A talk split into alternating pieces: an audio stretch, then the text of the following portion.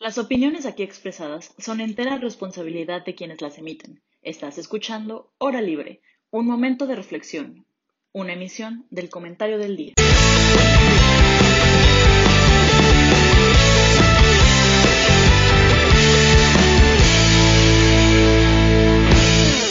Tardes, bienvenidos a esta edición de Hora Libre. Es un placer para nosotros estar con ustedes esta bella tarde de lunes, después de la noche tan lluviosa que tuvimos allá en la Ciudad de México. Y bueno, hoy es un programa muy especial porque de hecho no tenemos solo uno, sino que tenemos dos invitados muy especiales, pero permítanme primero presentarles a las personas que me acompañan el día de hoy, que ya son mis amigos de siempre. Primero, Ana Paula Linas, ¿cómo estás, Ana Paula? Ay, Jaime, muy, muy contenta. La, musiquita del inicio de Hora Libre me pone muy de buenas. El bajillo y ahí todo. Ya se son. Pero muy bien, muy contenta, gracias. Qué bueno, me da mucho gusto. Pablo, Pablo Ureña, ¿cómo estás tú? Jaime, ¿qué tal? Todo muy bien, gracias. Aquí holding on for dear life con los finales, pero, pero todo bien. Y claro que sí, aprovechamos para mandarle un saludo y un abrazo a todos nuestros coestudiantes que están sufriendo finales. Todo va a acabar bien, no se preocupen. Este, y bueno, también un abrazo, no por, eh, por último, pero no menos importante, a mi camarada Sergio. Sergio, Jaime, ¿cómo estás? Jaime, Ana Paula y Pablo, buenas tardes. ¿Cómo están? Y bueno, les decía que tenemos hoy a dos invitados muy importantes. Eh, si me permiten, primero quiero presentar a Ana Sofi López. Ana Sofi es estudiante de Gobierno y Economía, es compañera mía. Este, es una persona que nos ha ayudado mucho a lo largo de esta temporada de candidatos y de personalidades públicas que hemos invitado para promover el voto informado. Así que nos da mucho gusto tenerla aquí con nosotros. Ana Sofi, ¿cómo estás? Hola Jaime, hola a todos. Pues muchas gracias por darme la oportunidad de estar hoy con ustedes. He estado siguiendo el programa de Hora Libre y Voces Universitarias y con mucho gusto los ayudé y pues gracias por dejarme estar el día de hoy. Nombre, bienvenida. Aquí siempre puedes estar. Y bueno, eh, nuestro invitado estrella, digamos, es Andrés Ataide. Andrés es, es presidente del PAN en la Ciudad de México y obviamente tendrá mucho que contarnos, mucho que decir de esta jornada electoral. Andrés, ¿cómo estás? Hola, hola, buena tarde. Muy bien, muy contento de estar aquí con, con ustedes. Este, yo fui estudiante hasta hace no mucho de una maestría ahí en la Universidad Panamericana y mi papá dio clases en la UP 15 años por lo menos, por lo menos 15 años. Entonces, pues muy contento de estar acá y agradecido con la invitación. No, hombre, bienvenido. Igual aquí tienes siempre tu casa y te agradecemos mucho por aceptarnos la invitación. Este, tenemos muchas preguntas para ti, muchísimas preguntas. Así que, si les parece bien, ¿por qué no empezamos con Pablo? Pablo, ¿quieres empezar? ¿Por qué no? Déjense venir. Andrés, este, igual como dices, muchas gracias por haber recibido y por haber aceptado la invitación. La verdad es que ya llevamos eh, varias semanas, varios programas entrevistando a candidatos eh, a distintos eh, pues, pues, pues, puestos públicos que, que se van a, a, votar el próximo, en las próximas elecciones. Y, y, pues, qué mejor que tú para explicarnos la Ciudad de México, ¿no? O sea, ese, la Ciudad de México todo el mundo lo sabe. Después de la presidencia, si ganas la Ciudad de México, representas una fuerza política bastante importante en el país. Eh, hasta hace unos años la Ciudad de México, bueno, antes este Distrito Federal, como está configurado eh, por la ley, además le daba atribuciones especiales al, Ejecutivo, entonces pues siempre ha sido un territorio complicado, ¿no? Eh, mi, pregunta y, más o menos, este, digamos, no, es una pregunta tan, tan concreta como tal, es más bien platícanos. pues hemos visto el dominio completo del Distrito Federal y la Ciudad de México por el antes PRD, hoy eh, Morena. Y, realmente yo nunca he visto eh, este, un dominio del PAN en, la Ciudad de México, ¿no? Entonces, eh, mi, pregunta va, en el sentido de, de cara a estas elecciones, hay alguna estrategia, digamos, fuerte para poder empezar a ganar presencia en la Ciudad de México. Y, ahí sí me puedes platicar un poquito de las fallas que ha tenido el PAN como partido, eh, digamos, yo imagino que así como la presidencia es el partido más, el, puesto más importante, tú como presidente de la Ciudad de México también debes estar bastante metido en los temas del partido. Entonces, si, si, hay algo que se puede mejorar dentro del PAN para poder eh, pronto ganar este bastión que es la Ciudad de México y volverse a posicionar como una fuerza política importante en el país. Sí, a ver, eh, la Ciudad de México, como bien lo dices, eh, pues es el epicentro mediático, político, económico, cultural del, país, ¿no? Y como bien lo dices, eh, históricamente el corazón de la ciudad ha latido más, más para la izquierda. Eh, durante muchos años el PRD gobernó teniendo mayorías muy claras en las que se llamaban eh, jefaturas delegacionales, sino también en lo que se llamaba la Asamblea Legislativa. Yo fui diputado local en la séptima última y hoy ya extinta Asamblea Legislativa. Eh, y ahí eh, comenzó justamente ese punto de inflexión del PRD en la ciudad. Ya no era ese PRD dominante, sino que más bien el PRD que entendió que tenía que hacer, quizá no mucho por, por convicción, pero sí por obligación, porque las iniciativas como las quería, pues no pasaban. Y también hay que decir que hace tres años en la Ciudad de México, Morena ganó y ganó bien, ganó en las urnas, no solamente en el país, sino para la ciudad. La Ciudad de México es uno de sus principales bastiones, como ustedes bien lo saben. Aquí fue jefe de gobierno también el hoy presidente. Y, además de, que ganó la mayoría de las alcaldías, tiene un amplio dominio en el primer Congreso de la Ciudad de México. no importa lo, brillante de tu idea o el buen perfil que tengas, si la mayoría en el Congreso de la Ciudad te dice que neney, pues nanay, no pasa lo que tú presentes. Y, ese triunfo de Morena hace tres años, que nos lo restregaron estos tres años, no sabes cuánto, a punta de votos, yo estoy muy, muy, muy confiado que en este 6 de junio, igualmente la oposición, eh, la primera fuerza de oposición en la ciudad es el PAN, igualmente ganaremos espacios a punta de votos. Por muchas razones. La primera eh, y la más importante es eh, porque en estos tres años Morena destruyó lo que durante muchísimos años nos había costado construir. Y como en la vida, la política también, es mucho más fácil destruir que construir. Cuando me preguntan, oye Andrés, ¿y como que qué les pasó en la cabeza de juntarse PAN, PRI, PRD en la ciudad cuando son pareciera ideológicamente, o no pareciera, cuando somos partidos ideológicamente distintos? Esa es una realidad.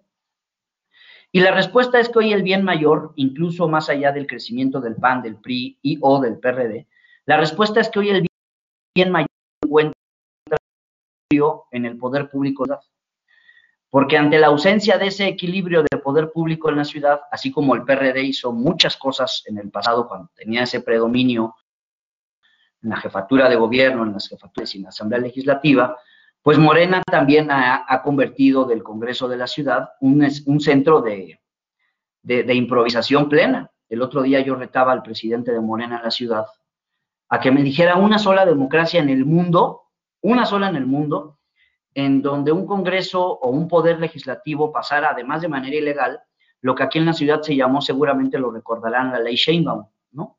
Que consistió en otra cosa más que en, poder, en que el Poder Ejecutivo podía modificar o reorientar gasto público durante el mismo ejercicio fiscal, sin observación, comentario, ni siquiera, mucho menos, aprobación legislativo. Eso sucedió aquí en la ciudad yo creo que esta elección, la del 6 de junio, presenta una enorme oportunidad, lo han venido diciendo todas las encuestas, todas, todas, todas, las, las buenas, las patito, las no conocidas, todas, todas, han venido diciendo que no hay un solo candidato o una sola candidata de Morena que haya crecido en esta campaña y que todas y todos los candidatos de oposición, particularmente los del PAN, han venido creciendo.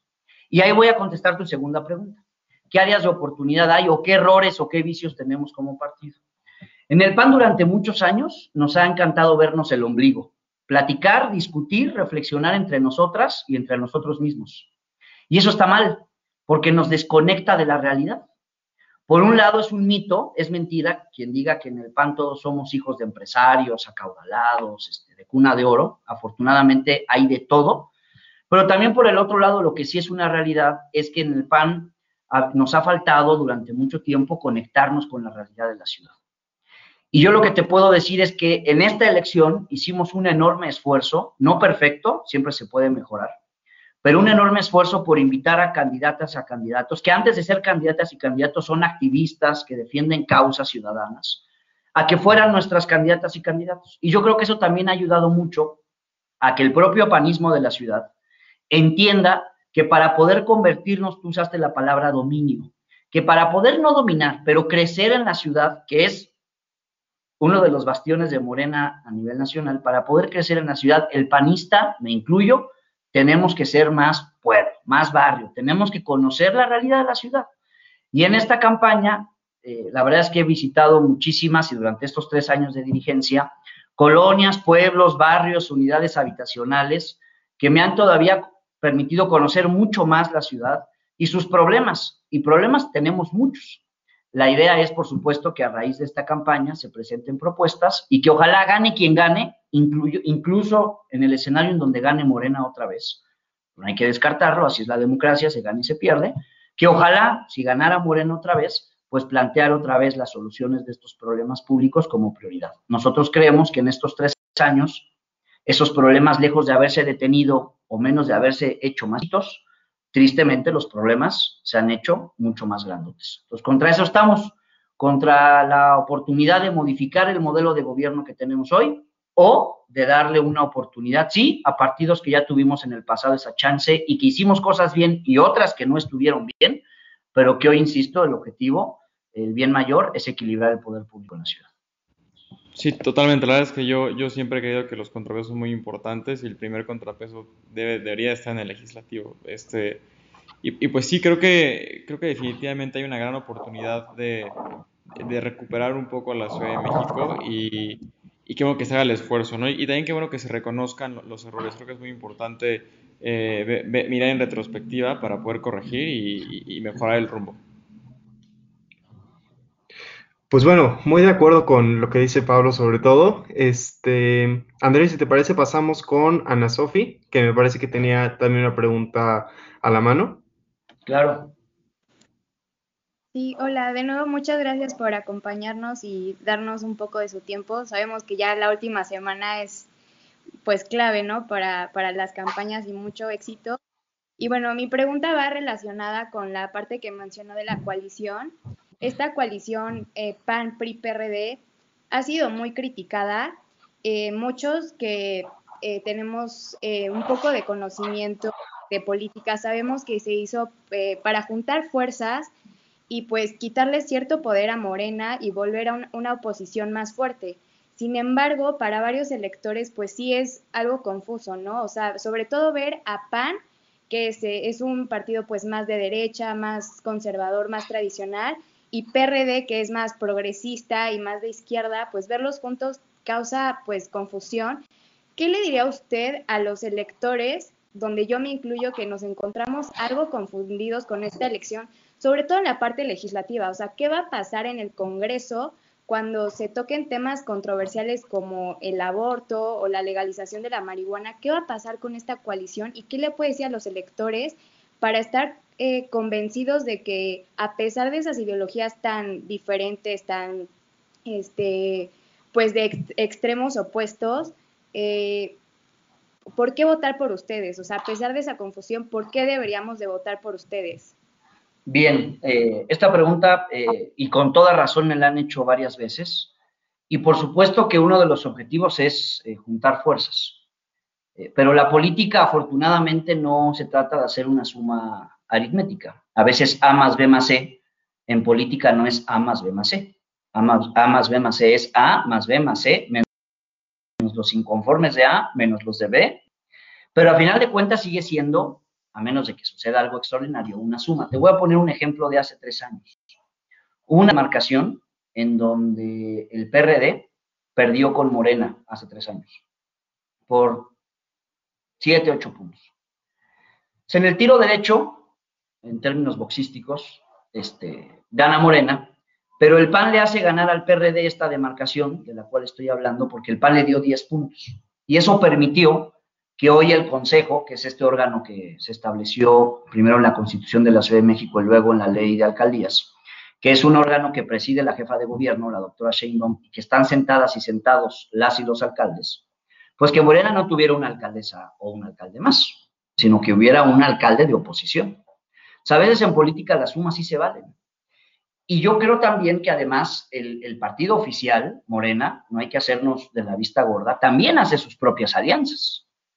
Y de partidos no históricos como lo son el PAN y el PRI y el PRD, sino de partidos, lo digo con mucho respeto, pero hay que decir las cosas como son, partidos satélites. Eh, eh, eh, el Verde es un partido que se ha ido acomodando y se acomodó hace unos años en el PAN, lo digo como es, pero luego se acomodó en el PRI y hoy se acomoda con Morena. Y está el PT, que es otro partido satélite, y está el PES, que ni se diga que yo incluso, ahorita atiendo tu, tu pregunta en términos ideológicos, pero el PES es mucho más antagónico de Morena que con otro tipo de partidos. Ahí está el antagonismo. O sea, a mí cuando me dicen es que Morena va a ser o, es un gobierno de corte social o de izquierda o progresista, preguntémosles a las activistas, conozco a muchas mujeres, o a los que buscan la legalización de la marihuana, o a, los, a y los que están promoviendo el aborto en las entidades federativas, si sienten el apoyo de Morena. Por supuesto que no porque son un partido, no es un partido político Morena, Morena es la, aglutinación, es un movimiento de movimientos, que entonces es más perverso, porque se juntaron solamente para obtener el triunfo, pero esa es la democracia. La democracia gana, gana quien tiene más votos. Yo no, yo soy tengo la formación o la deformación de ser politólogo y economista por el ITAM. Estudié eh, la maestría de gobierno y políticas públicas en la UP y ahorita estoy estudiando un MBA otra vez en mi alma mater. Extraño, extraño las ojeras, el quedarme pelón, regresé al ITAM. Eh, y yo eso de centro, izquierda, derecha, te digo, soy politólogo, híjole, cada día me convence menos. Porque mira, yo te lo digo como presidente de ciudad. Si a mí me preguntas si yo soy de derecha, mi respuesta es no. Yo creo que hay muchos mitos acerca de lo que es el PAN y que el PAN es responsable de no saberlo comunicar. Porque alguien que, que, se declara de derecha, por ejemplo, en lo económico, tendría que ser alguien, alguien de derecha a derecha en lo económico, liberal, tendría que estar en contra, por ejemplo, de que los gobiernos cobren impuestos, ¿no? Y yo estoy a favor de que se cobren impuestos.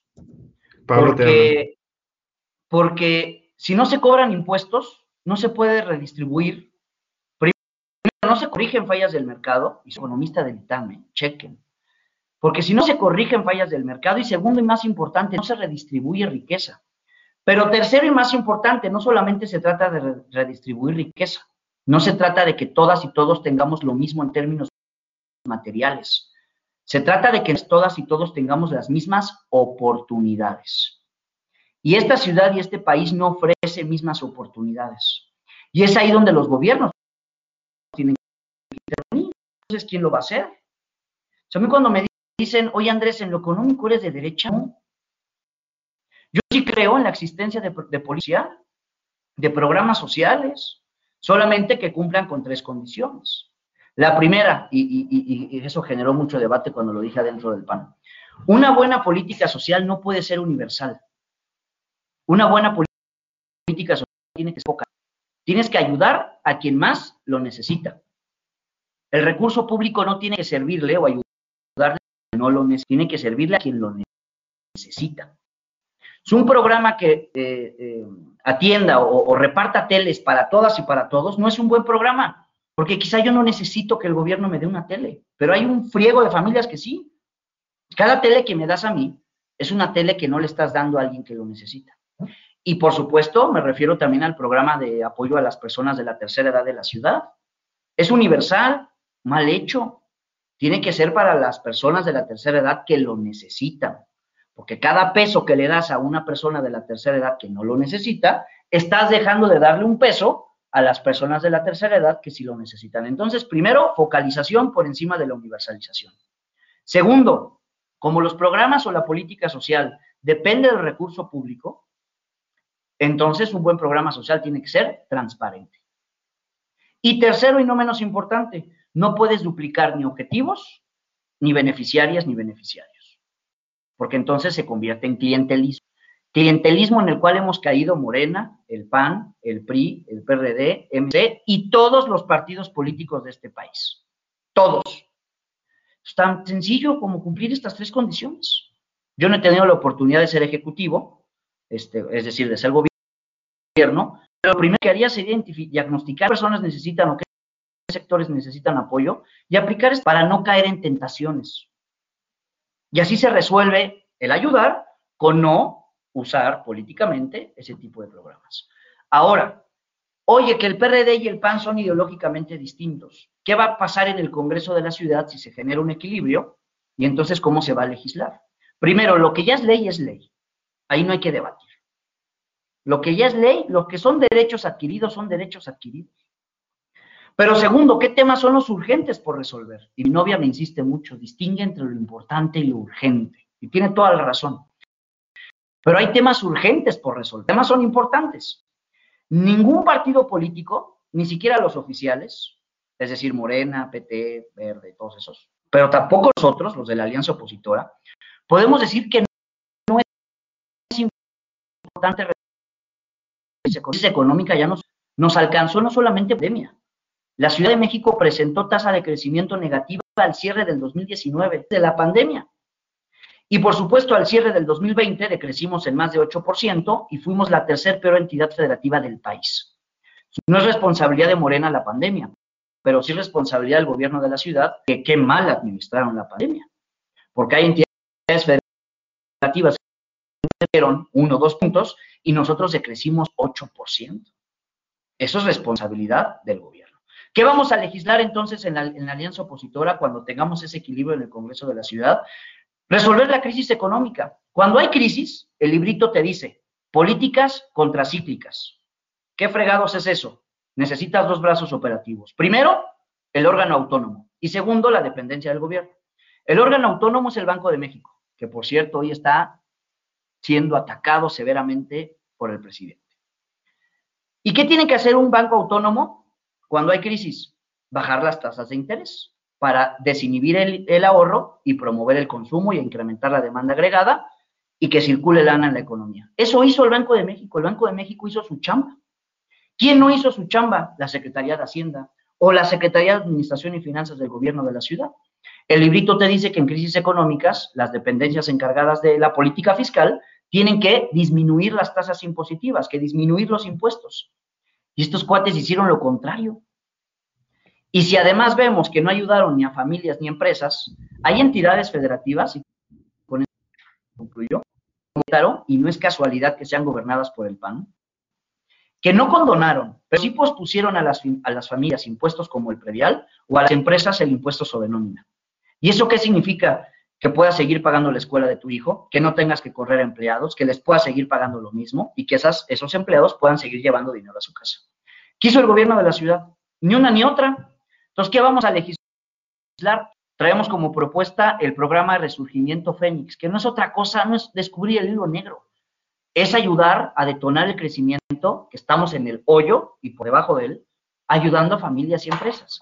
Y segundo, tenemos que generar, que crear un fondo startup de emprendimiento, porque las inversiones privadas se las están llevando otras entidades federativas. Ya no digamos Tel, eh, Aviv, ya no digamos este, Silicon Valley, ya no digamos Cali. No, no, no. En México ya hay otras entidades federativas que son más atractivas que nosotros.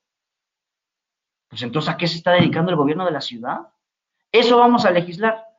Entonces, temas como los que me planteas que son polémicos, si ya están normados y regulados, no vale, vamos a entrar a eso. Hoy a, las familias y a las empresas de la ciudad les surge que resolvamos crisis económica que resolvamos la crisis de inseguridad, que por cierto las mujeres son las que más la están padeciendo en la ciudad. Y tercero, por supuesto, la crisis en términos de salud.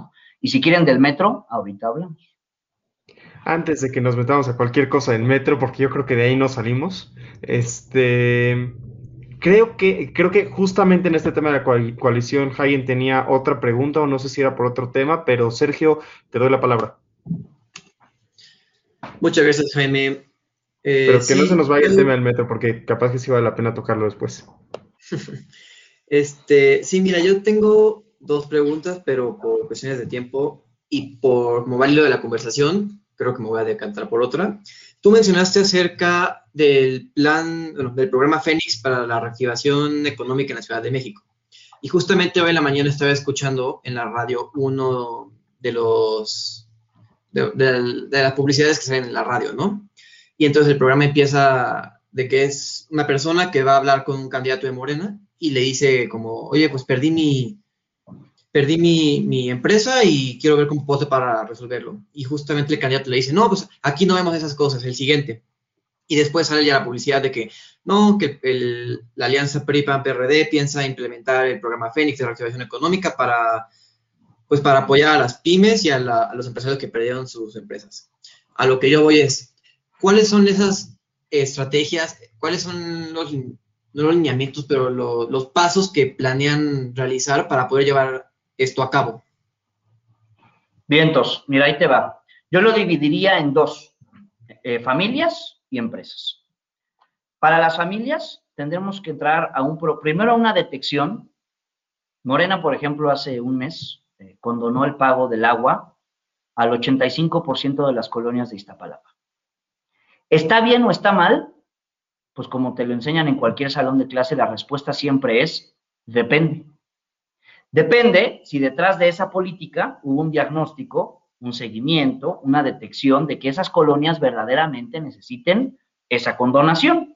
Si la respuesta es sí, mi respuesta sería es válido ese programa. Si la respuesta es no, mi respuesta sería ese programa es clientelar.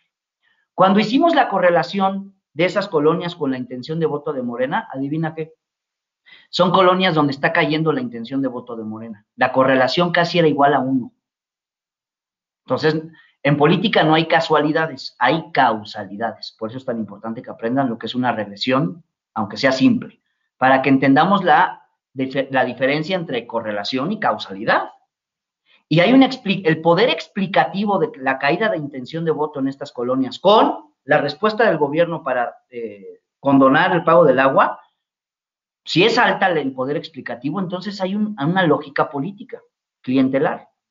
Yo lo que te diría es que primero tenemos que hacer ese análisis que te digo de todas las cuentas predial que hay en la ciudad, que son poco más de 3 millones de cuentas prediales, para comprender que ante la llegada del COVID, ¿qué familias han dejado de pagar el predial? No porque no quieran, sino porque no pueden. Eso fue lo que se hizo en Yucatán. Y entonces lo que se hizo fue no, no condonar, pero sí posponer el pago del impuesto predial, porque hoy las familias tienen otros gastos más importantes y más urgentes. La escuela, la hipoteca, la renta, la comida, ¿no? Y por el otro lado tiene que ver con ayudarle a empresas, aunque sean pequeñas. Mira, hoy, hoy desayuné en la mañana con unos empresarios y con unas empresarias de Azcapotzalco y me decían que eh, eh, Morena eh, volvió a instaurar eh, el cobro de los programas de protección civil. Si ustedes tienen empresas, sabrán de qué estoy hablando. Cuando creas una empresa, anualmente tienes que presentar carpetas a la alcaldía que cuestan alrededor de entre 9 mil y 20 mil pesos para que puedas aperturar tu negocio y puedas empezar a trabajar. Cuando yo fui diputado y fui presidente de la Comisión de Hacienda, yo eliminé ese cobro porque había mucha corrupción en esas ventanillas. Y eso ayudó a muchísimas, sobre todo escuelas. Cuando decimos escuelas privadas, todo el mundo piensa que es la UP o el ITAM o la Ibero. No, no, no. Hay escuelas privadas que son negocio, pero que son chiquitas y que sus utilidades son marginales y que pegarles entre 9 mil y 12 mil pesos para presentar y, y, que se te apruebe tu carpeta de protección civil es un rollo. Puede implicar que cierres la escuela. Entonces yo eliminé ese programa y Morena lo volvió a instaurar.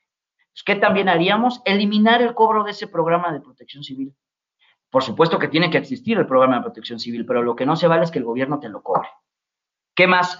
Tenemos que disminuir el impuesto sobre nómina. En la Ciudad de México el impuesto sobre nómina es del 3%.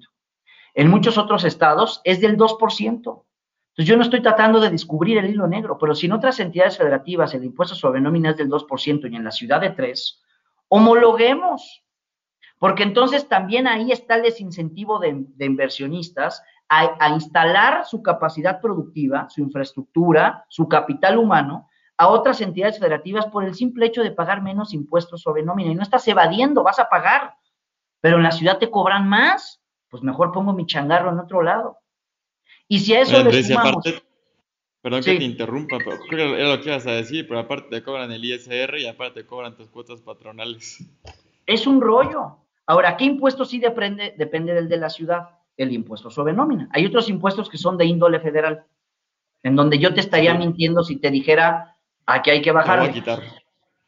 Pero el de la Ciudad de México. Andrés, perdón, perdón una duda, eh, nada más para, para, entender desde dónde nos estás hablando de todo esto. Tú, como presidente del PAN, ¿coordinas a los candidatos del PAN específicamente a puestos locales o también, por ejemplo, el candidato de un distrito federal dentro de la Ciudad de México, pero que va para diputado federal? En la agenda, en, a ver, eh, buena pregunta. En la toma de decisiones, por supuesto que estoy involucrado al 100%. Es decir, que en el distrito 10 de Miguel Hidalgo, mi candidata a diputada federal sea Margarita Zavala, por supuesto tiene que ver con la dirigencia del PAN de la ciudad. Este, pero la agenda federal trae mano, por llamarlo de alguna manera, el Comité Ejecutivo Nacional del PAN. Todos los que son candidatas y candidatos a diputados locales y alcaldesas y alcaldes, la agenda de ellos, que es local, depende, es así, al 100% de un servidor. Y dentro de nuestro programa, dentro de nuestra plataforma, que ahorita se las voy a poner aquí en el link, porque no es un documento que hayamos hecho para simple y sencillamente cumplir el requisito. Es un documento serio que incluso es un proyecto de ciudad rumbo al 2024 y que contempla este programa de recuperación Fénix, qué bueno que viste el, spot ahí o lo, escuchaste en radio, porque en efecto lo que estamos tratando de decir es que Morena, quizá exageramos un poquito, pero quienes saben de comunicación me dicen que así es la mejor manera, este, pero eso hizo el gobierno. Eh, la Canirac, que es el sector de restauranteras y restauranteros en la ciudad, tocó la puerta de la ciudad y quiso el gobierno de la ciudad. Suerte. Eh, el, sector cultural, artístico en la ciudad, que es que como son este, eventos eh, de estar ahí presenciales, pues cierras puerta. ¿Qué hizo el gobierno cuando los buscaron? Suerte. Y como ese, muchos más. Entonces, lo primero es recuperar la actividad económica en la ciudad, para que de este menos 8% que hoy traemos, podamos crecer. El desempleo formal e informal decreció antes de la llegada del COVID. Con la llegada del COVID, pues brutal. Y yo concluiría esta parte diciendo lo siguiente. Cuando llegó Morena, nos prometió mucho el tema de la austeridad y de disminuir el gasto corriente. Yo soy de esos enfermos que cada vez que el gobierno publica sus cuentas, pues me meto e investigo. Pues el gasto corriente desde que llegó la doctora Sheinbaum al gobierno de la ciudad ha ido incrementando cada año, incluso gastando más de lo que le autoriza el Congreso de la ciudad que no es ilegal, pero ese es tema de, otro, de otra plática.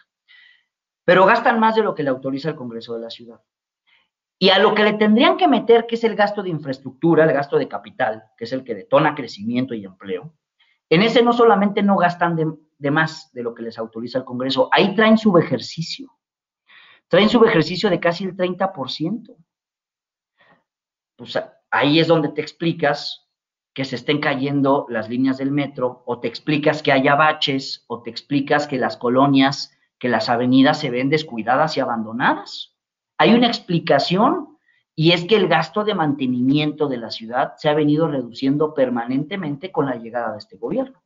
Entonces ahí no está peleada la agenda de la alianza opositora. PAN, PRI, PRD, ¿qué vamos a hacer cuando lleguemos? Pues darle más recursos a las alcaldías para el mantenimiento y más recursos al metro y más recurso a todo lo que hoy está descuidado.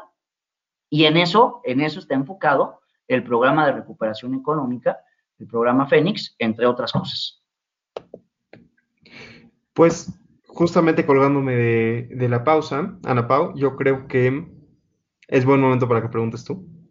Sí, muchas gracias, Jaime. Em, híjole, yo creo que algo que se, un fenómeno político que se ha dado últimamente eh, aquí en, o sea, bueno, tanto a nivel federal como a nivel entidades federativas, es que los partidos políticos, bueno, ya no sabes qué, de dónde es cada partido político. Como que el PRI no lo puedes encasillar en algo, el PAN, como que suponías que era de derecha en algún punto, pero ahorita no sabes qué onda porque sí, arriba los derechos de las mujeres, pero voy a votar en contra del aborto. Em, Morena es como muy de izquierda, pero ahí va con algunas políticas medio medio conservadoras, entonces como que se, se difumina bastante el hecho de en dónde se centra cada partido político. Y, creo que es algo también que pasa en el PAN.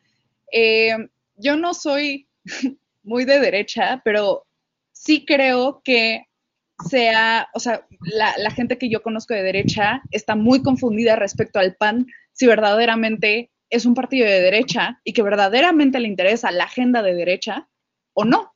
que se ha vuelto, o, simplemente que se ha vuelto un, partido político que abandera causas nomás por cuestiones de voto. Un ejemplo es el movimiento feminista, por ejemplo, ¿no? Entonces, defíneme, derecha. Em, derecha en, términos sociales, no en términos económicos. Defíneme derecha en términos sociales. Eh, anti-agenda LGBT, eh, no a favor de la marihuana, eh, en contra de eh, la interrupción legal del embarazo, esas cuestiones sociales que las abandera hasta cierto punto los movimientos de izquierda o los movimientos de centro izquierda. Y así. Entonces la pregunta es, ¿cómo se define Ah, vas, Pablo. muy bien jugado. Lo que significaba conservador antes de que entrara el señor que está en Palacio Nacional. Creo que así podríamos definir la derecha social, ¿no? Conservadora. Haciendo buen eh, uso de la palabra. Apelando a las familias originales, igualmente. O sea, en contra de la adopción homoparental, en contra del matrimonio igualmente homoparental, entre otras cosas. La pregunta específica es, ¿cómo se define el PAN en cuanto a ideología política hoy en día? Para esa pregunta yo acudo al primer curso que tomé cuando entré al PAN, en el 2003. Y digo esto para intentar responderte el que lo que es el PAN, lo que defiende y promueve el PAN, no es una bandera electoral de búsqueda de votos. Claro que busco votos. Pues, mi chamba es ser presidente del PAN de la ciudad y busco votos. Mi chamba está en función de lo que saque yo el 6 de junio. Soy como, es como el director técnico. No importa que hagas carnitas asadas con tus jugadores todos los fines de semana, que tengas un ambiente en el vestidor de pocas tuercas, si no llegas a la fin o si no llegas a la liguilla y a la final. Pues chido tu cotorreo, pero vas para afuera, ¿no? Mi chama como presidente del PAN es la misma. Pude haber hecho miles de cursos, salí en chingo de fotos, fui a muchos recorridos, hablé con muchos vecinos, pero si el 6 de junio tengo un decrecimiento, chido tu cotorreo, no serviste de presidente, ¿no? Entonces, por eso la mejor manera de buscar votos es siendo congruente. Y eso es algo de lo que yo estoy muy orgulloso del PAN. El PAN ha sido congruente. Y lo digo como es, a diferencia quizá de muchos otros que han sabido acomodarse en función de los tiempos. Si a mí me preguntas si estoy a favor o no de los matrimonios eh, de personas del mismo sexo, yo no sé por qué no googleamos. En el constituyente de la Ciudad de México, en la Constitución de la Ciudad de México quedó legislado los matrimonios de personas del mismo sexo. ¿Tú sabes cómo votó el PAN ahí? Éramos, eran, yo no fui, pero eran 11 diputadas y diputados constituyentes del PAN. ¿Tú sabes cómo votó el PAN? A ver, ¿a, qué te huele? ¿Cómo votó el PAN en el constituyente de la ciudad? Si eran 11, me suena que 6 pudieron haber votado a favor y los otros 5 en contra. Ocho votaron a favor y tres en contra. ¿Ok? Ocho a favor y tres en contra. Este, para mí el amor es amor. Sencillo, no hay que darle vueltas. Y yo no estoy traicionando ningún principio, eh, ningún pilar del PAN. Y si hay quienes eh, se sienten más cómodas y cómodos endureciendo en tus términos. Yo dije al principio que yo, ya no creía mucho en, esa, en el espectro ideológico izquierda-derecha, pero sumándome a tu, a tu argumento, o a tu planteamiento más bien. Si hay personas que se sienten más cómodas y cómodos endureciendo el discurso en lo social, muy bien, adelante, de eso se trata la democracia y la pluralidad. Es más, te lo digo, en el PAN hay personas así que endurecen esa parte y se sienten y son congruentes pensándolo así, porque lo llevan pensando mucho tiempo. Habemos otra generación en el PAN, y hoy afortunadamente me toca ser dirigente en el PAN de la ciudad, y yo digo lo que pienso. El tema de la legalización de la marihuana, yo soy de los que cree que hay que estudiarlo. Acabo de hacer un trabajo final en una materia del MBA que me tocó presentar una, como si yo fuera dueño de una empresa de vender productos eh, CBD, marihuana y todo eso pues hay que analizarlo. Para mí, antes de un tema de edades o de patrones de consumo, tiene que ver con un tema de eh, salud pública, ¿no? Y tiene que ver con un análisis económico de oferta y demanda y de generación o no de mercado negro. ¿Qué prefiero? ¿Que, ¿Que, quienes consumen hoy consuman a precios más altos con una calidad más baja? Pues no, prefiero regularlo. O si me dices, oye, la promoción o la, legalización de la marihuana con uso lúdico va a eh, propiciar que haya mayor gasto en salud pública por las consecuencias que implica entrar a la marihuana como al alcohol o al cigarro o al azúcar en exceso, pues te diría que no. Pero yo siento que en México somos muy aptos a posicionarnos en los temas, subirnos al, caballo sin, sin hacer el análisis previo. Y afortunadamente, no son todas ni todos, si hay personas dedicadas, estudiosas, eh, académicas, especialistas en estos temas. Eh, si me preguntas de eh, la familia, pues yo tengo amigas y amigos que son homosexuales y que están legalmente casadas y casados y para mí no son ni más ni menos, son personas iguales que yo. Porque yo lo que creo es que toda persona por el simple hecho de ser persona no puede ser discriminada. Todas y todos tenemos los mismos derechos y todas y todos tenemos la misma dignidad. y el Estado tiene que promover ese respeto hacia todas y hacia todos. Perdóname la interrupción, pero es que justamente te escuchaba hablar y se me, veía, se me venía un tema a la cabeza que, de hecho no estaba seguro si preguntarte o no, pero pues ya que tengo pie, pues... Échala. Este, sí, le voy a la América, discúlpame. Uy, bueno, hasta aquí concluye nuestra emisión, ¿no? Ese caballeros, porque no lo siento. Este. No, no, no. resulta que hay un grupo en redes sociales con el que hemos tratado de establecer un contacto para tener algo como un debate, pero eh, la realidad es que nos dejaron en visto, les mandamos un correo y ya nunca nos varios correos y ya nunca Tengo un par de nombres en la cabeza, ¿quiénes son? Es, es un grupo de, de derecha que se llama sublevados. Lo importante no es el hecho de que nos gozamos. Ultraderecha. Ultraderecha. Cabe resaltar, ultraderecha. Los ubico perfecto, tengo amigos ahí, pero no soy, yo sé que ellos no son muy fan de mí. Y, justamente eh, es de eso de lo que te quería preguntar. Sublevados un saludo, un saludo a Mario Fernández, que de verdad pues lo estimo, pero pensamos distinto, ni modo. No, no, no, todo el chiste de estimar gente es pensar distinto a ellos. Pero en todo caso, este, justamente Sublevados tiene esta teoría de que como el PAN se ha izquierdizado, o sea, socializado un poco más, o sea, abierto. Nos hemos humanizado. Humanizado en términos de Andrés Atay, damas y caballeros, este, tiene la idea de que, por un lado, se están, se están eh, entibiando, se están alejando de su, de su forma fuerte, y por otro lado, se están están, están espantando votos, digamos, ¿no? Y están mandándole votos a un partido mucho más de derecha como puede ser el PES, aunque el PES también está, digo, en otros términos de derecha, o sea, en derecha otros niveles, pero esa, esa es mi opinión, esa no es la opinión de nadie más necesariamente en hora libre, pero mi pregunta es justo esa. ¿Crees que es cierto que hay un porcentaje importante de votos que se está espantando al momento de que el PAN, que solía ser el representante de todas las cosas que Ana Pau ya nos hablaba, de la familia tradicional y de antiaborto, todas estas cosas, ¿crees que sí hay un porcentaje serio de votos que están espantando y que ustedes dicen, estamos dispuestos a perder ese porcentaje de votos con tal de mantener esta nueva ideología o estas nuevas ideas o, de llamar a estos votos adicionales? También puedes decir que es un tema nada más de números y se vale. Sí, o de literalmente como traer a la mesa el tema de la humanización, que acabas de decir perfectamente. Exacto. a ver, yo creo que antes, antes, de la... Muy bien, el trade-off, esos son mis términos. Este, yo creo que antes de responder cómo ganar más votos, la primera pregunta es quiénes somos. Porque si primero respondo cómo gano más votos, entonces ya estoy, estoy, es probable que deje de ser quien soy para convertirme en algo que no soy y así intentar ganar votos. Y quién sabe si los consigo. Entonces yo cuando llegué a la dirigencia del PAN en la ciudad, en enero del 2019, lo primero que hice fue contratar para mí a uno de los mejores encuestadores que hay en la ciudad y eh, encuesté a la militancia del PAN de la ciudad.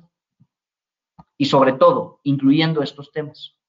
Y lo que voy a decir no es un juicio de valor, es un juicio descriptivo. ¿Qué me salió en la encuesta? Que el PAN de la ciudad enfrenta hoy por hoy eh, un desfase generacional que se traduce en un desfase de pensamiento. Quienes son panistas de hace más tiempo piensan de una manera y quienes somos panistas de menos tiempo pensamos de otra manera. Y no es que esté bien o mal, estoy describiendo lo que me salió en la encuesta. O sea, a mí como presidente me ha tocado conjugar intentar hacer sinergia entre estas maneras de pensar. Porque hay mucho panista que es joven y que me dice, Andrés, increíble, y hay otros panistas que con toda razón y que son quienes además hicieron del pan lo que hoy es el pan, para bien y para mal, pero son quienes, dijeran en mi rancho, los que nos dieron patria, que también me dicen, oye Andrés, este, vas a perder votos, ¿no? Entonces yo creo que lo primero que el PAN tiene que definir es quiénes somos. Y yo por eso hace rato les dije que lo más importante es decir lo que piensas para poder actuar entonces en consecuencia. Y yo creo que no se viene, no, se, no tardamos mucho tiempo en el PAN eh, de la ciudad, ojalá sea a nivel nacional, en volver a entrar, nosotros le llamamos una asamblea nacional, en donde volvamos a rediscutir quiénes somos. Ahora, hay principios que son atemporales, que son el pegamento del pan. Y ahorita entre plática y plática mencioné creo que ya un par, la dignidad de la persona. Esa es, ese es un valor atemporal. Mencioné el tema de la subsidiariedad cuando hablé de política social, ayudar a quien más lo necesita mientras lo necesite, no siempre. Ese es otro valor atemporal del PAN. Los otros dos son ser solidarios y eh, la procuración o la generación de bien común. Esos son los cuatro pegamentos del PAN, las bases. De ahí en fuera, quien se diga demócrata, el ser demócrata implica estar siempre a disposición de la discusión, del debate, de la deliberación, porque si no, entonces no eres demócrata. Si crees que tus ideas son siempre correctas, que son siempre verdaderas más bien, entonces eres autoritario, no eres demócrata. Un demócrata tiene que estar abierto, insisto, a que te corrijan y a que digas, ah, caray, este, pues me ganó el argumento, hay razón del otro lado, ¿no? Entonces yo creo que hoy el PAN tiene que definirse en esos términos. Y yo respeto, insisto, conozco a algunos, algunas que forman parte de sublevados, creo que su esfuerzo es igual de legítimo que quienes se declaran comunistas. Su esfuerzo es igual de legítimo que quienes traen su causa, estoy poniendo ejemplos, animalista o, vegetariano. Toda causa es válida para mí siempre y cuando no trate de procurar la muerte. Así lo digo. El chiste es que nos sentemos en la mesa y lo discutamos. Y que entonces en este ejercicio de reflexión las personas que no están quizá tan involucradas en, la, cosa pública puedan decir, ¿sabes qué? Pues a mí me gusta más el pan en sus términos, no en los míos, el pan más de derecha. O sabes qué, a mí me gusta el pan como que se andan humanizando un poco más. O sabes qué, yo quiero formar parte de sublevados porque en ellos voy a encontrar al Vox, es decir, Vox español, al Vox mexicano. Válido, bien, y nos vemos en las urnas. Y entonces que cada una y cada uno emita su voto con libertad y en secreto, y entonces le dé el poder que le corresponde al Vox mexicano, el poder que le dé al PAN humanizado y al Morena, que ya no sé si es este, de arriba, abajo, izquierda, derecha, lo que sea, y al PES y al Verde y a cada uno. Eso es democracia. Eso es. Ahora, hoy estamos en un momento en el que el propio presidente se ha encargado de polarizar tanto las cosas, que para mí el 6 de junio se trata de decidir continuar o cambiar. Y como parece que el escenario es decidir entre continuar o cambiar, es donde entonces cabe en el debate el término voto útil. Porque si quieres cambiar, es más probable que las cosas cambien votando por quienes tienen más chance que votando por quienes tienen menos chance.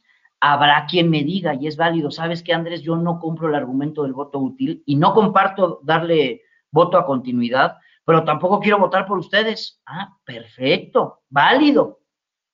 Pero nosotros creemos que si quieres votar por un cambio, la alianza PAN, PRI, PRD es la que más chance tiene. Y con esto termino esta intervención. Porque no solamente el 6 de junio está en juego el futuro del país o de la ciudad. Yo lo digo como es, o bueno, como yo lo pienso. También está el 6 de junio en juego la oposición. El PAN, voy a hablar por el PAN, que el PRI hable por el PRI, el PRD hable por el PRD. Yo voy a hablar por el PAN. El 6 de junio también está en juego el PAN, porque estamos pidiendo un voto de confianza que pareciera en la Ciudad de México vamos a recibir en mayor cantidad que en años pasados. Y si no hacemos las cosas bien, si traicionamos ese voto de confianza, el PAN también va a estar en riesgo de dejar de existir. Entonces yo le digo a todas mis candidatas y candidatos, si vamos a tener una intención de voto mayor, o un voto mayor, más nos vale, hijos de la fregada, que si te va a tocar gobernar, lo hagas bien, güey. Porque si no, en nuestra vida volvamos a gobernar. Y si vas a ocupar una curul en el Congreso de la Ciudad, hazlo bien. Porque en una de esas, si no lo hacemos bien, pues en la vida nos van a volver a voltear. En la vida nos, nos voltearán a ver otra vez, ¿no? Entonces yo creo que eso está en juego el 6 de junio. En el PAN hemos intentado ser una oposición sí muy crítica, la verdad. Creo que hay muchas cosas que se han dejado de hacer y otras cosas que se han hecho mal. Pero al mismo tiempo creo que hemos presentado propuestas. Les pasé ahí en el chat privado el link de la plataforma del PAN de la ciudad, por si la quieren compartir.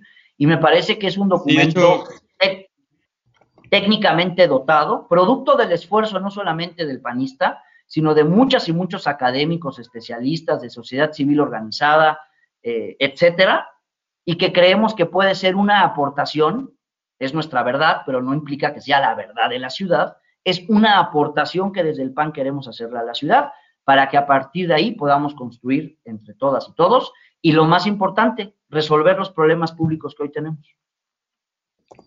Lo pondremos seguramente en redes sociales de comentario del día. Si no, ya eh, sabrán buscarlo nuestro, nuestra fiel audiencia.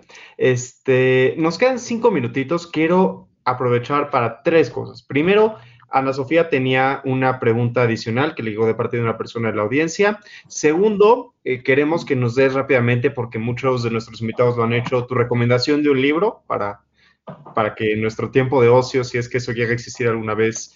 Choque de civilizaciones de Samuel P. Huntington. Léanlo. Siempre Extraordinario extraordinario, suscribo ahí. Y finalmente, eh, invitarte a que terminadas las elecciones podamos volver a tenerte aquí, volver a platicar y que nos, nos des tu panorama de cómo terminó todo el 6 de junio, pero pues de, saque te dejo con Ana Sofi su pregunta. Bueno, y rápido, este es otro. Innovación, el pequeño libro negro de innovación. Una, una cosa, para la pandemia, ante las modificaciones de patrones de consumo, de cadenas de suministro, de, cómo la economía de las ideas es lo que hoy más que nunca está impulsando las cosas, este es el segundo. Ya, perdón, Sofía. Soy todo tuyo. Tu micrófono, Sofía. Creo que sigues en mute, Sofía. Um, no, todavía no te escuchamos, Sofía.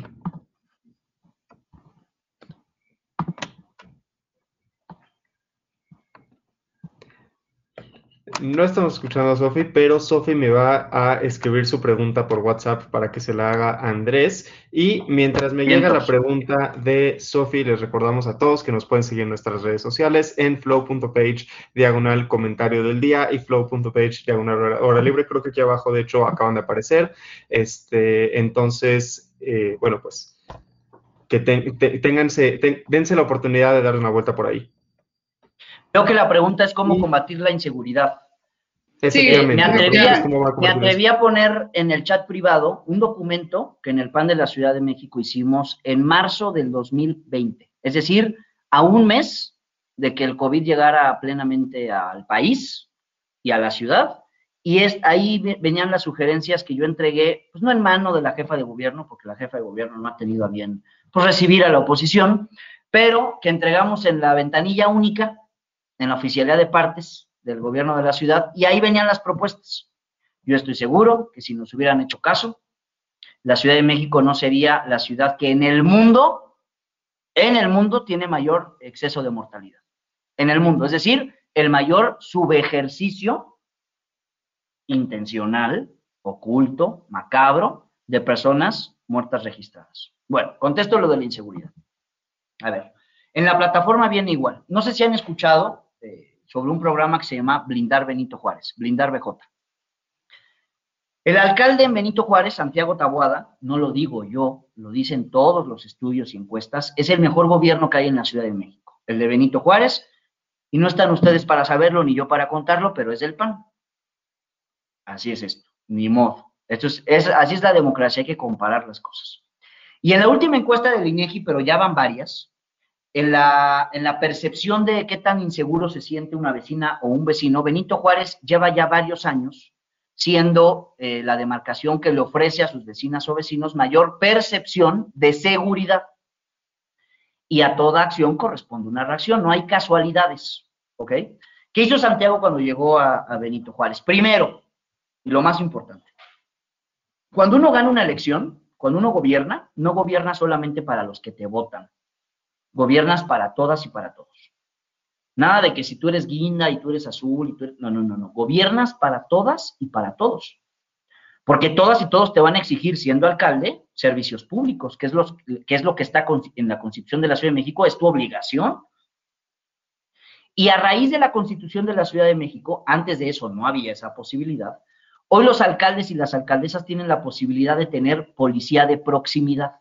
Antes era un mando único, en donde la Secretaría de eh, Seguridad eh, tenía policía y, y distribuía a las que eran las delegaciones. Hoy, un alcalde o una alcaldesa no te puede responder al tema de inseguridad. Es que no me toca. No, no, no. Claro que te toca porque en las facultades que te otorga la Constitución y la Ley Orgánica de Alcaldías, que por cierto yo soy el autor material e intelectual de esa ley de alcaldías, cuando fui diputado me tocó presentarla, le otorga a las alcaldías la facultad de contratar con recurso propio policías de proximidad, que, no que sí dependen, que estén coordinadas con la del gobierno de la ciudad, pero que tú puedas decidir su política de distribución dentro de tu demarcación. Santiago lo que hizo fue no esperar a que el gobierno de la ciudad le dijera qué iba a tener y qué no. Y con su lana, o sea, con el presupuesto de la alcaldía, autorizado previamente por el Congreso de la ciudad, compró más eh, patrullas, contrató muchas más y muchos más policías y, e instaló muchísimas cámaras de inseguridad, uno, de seguridad, perdón, uno, que sirvieran, segundo, que estén conectadas y tercero, que tuvieran la capacidad a través de tecnología de última punta que pudieran predecir los puntos calientes. En inglés le llaman, si ustedes googlean eh, políticas de seguridad y le ponen hot spots, puntos calientes, eso significa. Tú tienes la capacidad hoy como gobierno y con la tecnología de predecir dónde están los puntos calientes. No hay que ser mago. Te tiene que gustar un poco la estadística, pero si no te gusta a ti, pues contratas a alguien que le sepa y tan tan. Y entonces Benito Juárez eso hizo tiene policía de proximidad, en donde las vecinas y los vecinos tienen el contacto del jefe por cuadrante, tienen más eh, infraestructura y tienen cámaras. Porque ¿quién es la reina de la oscuridad? La inseguridad. Así, sencillo. Entonces, ¿cómo resolver la inseguridad en la ciudad? Primero, tenemos que llevar este modelo de blindar Benito Juárez al resto de la ciudad y en donde va a ganar el PAN, que vamos a dar ahí la sorpresa, ustedes van a ver, vamos a llevar este modelo BJ, este modelo blindar BJ, a Xochimilco, Álvaro Obregón, a Coajimalpa, a Miguel Hidalgo, a Azcapotzalco, por dar algunos nombres. y eso no basta. Y eso no basta. Hoy por hoy, no lo digo yo, incluso son los propios datos del gobierno, quienes más han sufrido, el sector que más ha sufrido el tema de la inseguridad en la ciudad son las mujeres. La Ciudad de México es la cuarta peor entidad federativa en materia de feminicidios y de, violencia de género. Así. Y a mí me, sorprende porque cuando hizo campaña la jefa de gobierno, si con un sector se comprometió, firmó, salió en la foto, hizo de todo, fue la jefa de gobierno, fue Claudia. Y acuérdense, porque no hay que olvidar que cuando entramos en crisis de feminicidios en la ciudad en el 2019, antes del COVID, por supuesto, una exigencia eh, unánime de emitir la alerta de género en la ciudad. ¿Y qué hizo el gobierno? No quería, no quiso. ¿Por, ¿por qué? Por un criterio político. Porque le daba miedo perder votos por, por emitir la alerta de género. Y porque la doctora Claudia dijo, no hay que olvidar, dijo, emitir la alerta de género no resuelve el problema. Eso dijo. Entonces, ¿qué tenemos que hacer? Todo sistema de seguridad pública tiene dos brazos operativos. El primero es el de la policía, que ya hablé un poco de ella, qué, es lo que hay que hacer. Pero segundo y no menos importante, todo sistema de seguridad, además de la policía, requiere de procuración de justicia. Es decir, los ministerios públicos. ¿Qué opinión tienen ustedes de los ministerios públicos? Pues quienes hemos tenido la oportunidad de ir a acompañar a alguien o porque pues eh, ibas dos, tres con dos, tres copas de más. Sabemos que los ministerios públicos de entrada llegas y en lugar de sentir calor humano, pues parece que te espantan, ¿no? O sea, como de a ver quién te va a pedir algo, la fila, este, todas las cajas llenas de papeles, computadoras que tienen creo que Pentium 2, este, eh, eh, mucho personal poco calificado, poco capacitado, y no es culpa de ellos, es porque falta una política integral de formación y de capacitación del personal que está en los ministerios públicos. Y hay un fenómeno que se presenta en la ciudad, pueden googlearlo, que se llama la puerta giratoria. No sé si lo han escuchado. ¿En qué consiste la puerta giratoria? Que entra un travieso, un delincuente, porque la policía lo agarra, este brazo hace su chamba, pero este otro no. Así como entra, vuelve a salir. Esa es la puerta giratoria. Tenemos que, tenemos que eh, imprimir dentro de la Procuración de Justicia, pues algo que impida la, puerta giratoria y que sobre todo, ante este incremento de, de feminicidios y de violencia de género, tengamos personal calificado para la defensa integral hacia las mujeres. Y no es querer quedar bien, no es querer ganar votos, sino que es una política consecuencia de la realidad que se está viviendo en la ciudad. Si no lo proponemos, más bien estaríamos pecando de no estar observando lo que sucede en la ciudad. Entonces, este, yo creo que con esas dos vías podemos resolver algo de la inseguridad en la ciudad. Perdóname la cuarta interrupción de hoy, me vas a odiar, pero ya está cerrando eh, la transmisión, el programa y no queremos que nos corten sin antes despedirnos. Agradecerte muchísimo, eh, Sofi, bienvenida. No sabes el gusto que fue para nosotros tenerte aquí. Ojalá pueda ser más seguido. Sergio, Pablo, Ana Pau, también muchísimas gracias. Ya les dije en nuestras redes sociales, pero nunca está de más repetirlas. Flow.page, diagonal hora, libre, flow.page, diagonal comentario del día. Yo soy Jaime Bailey y muchísimas, muchísimas gracias por haber estado con nosotros. Voten pan, voten pan, voten pan. Aquí te, aquí te esperamos.